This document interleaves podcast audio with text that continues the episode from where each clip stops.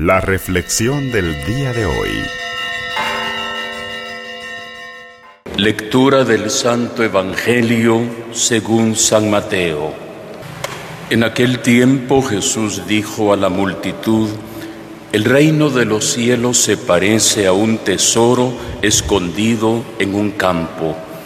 El que lo encuentra lo vuelve a esconder y lleno de alegría va y vende cuanto tiene y compra aquel campo. El reino de los cielos se parece también a un comerciante en perlas finas, que al encontrar una perla muy valiosa, va y vende cuanto tiene y la compra. Palabra del Señor.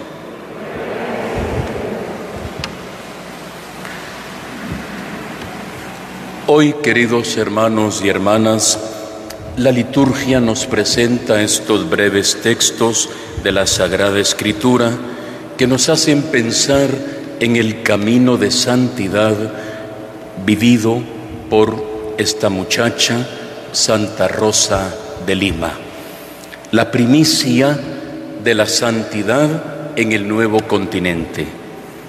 Sabemos o, o recordamos que fue la primera santa canonizada, o sea, la primera mujer, la primera persona elevada a la gloria de los altares, nacida en América Latina. Vivió en el siglo XVI, en un momento muy difícil, en una época llena también de muchas expectativas, de mucha ilusión, de conocer la nueva fe esa fe que venía a través de los evangelizadores de España.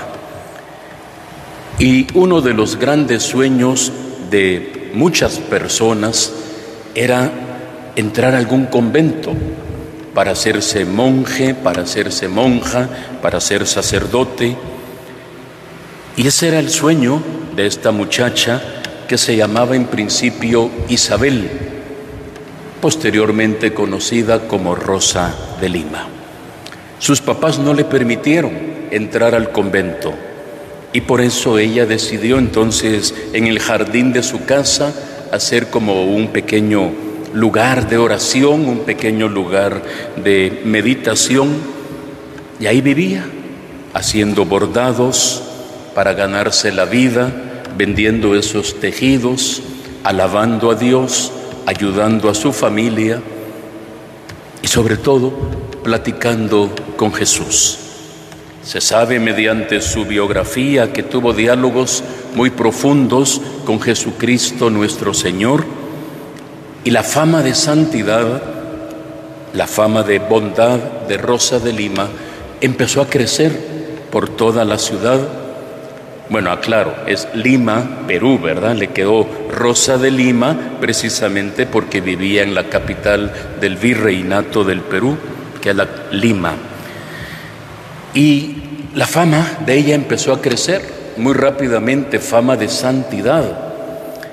Llegaban a pedirle consejo, llegaban a pedirle oración, llegaban a pedir su intercesión, especialmente cuando unos piratas querían invadir y saquear la ciudad de Lima.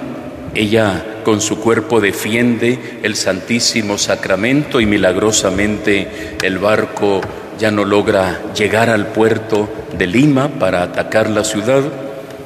Es uno de los milagros que se le atribuye a ella, pero sin lugar a dudas lo más grande de ella es que hizo de Jesús el tesoro más grande de su corazón. No pudo entrar al convento, pero se encontró con Jesús en la intimidad de su hogar, en la intimidad de su casa.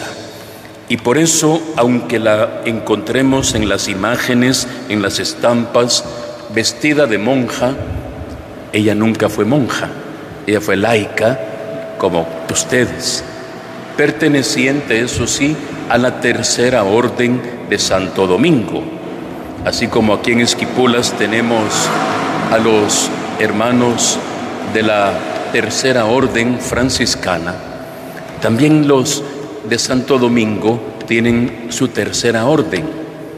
La primera orden es de los sacerdotes, la segunda de las monjas, la tercera orden es de los laicos, un camino de santidad para laicos.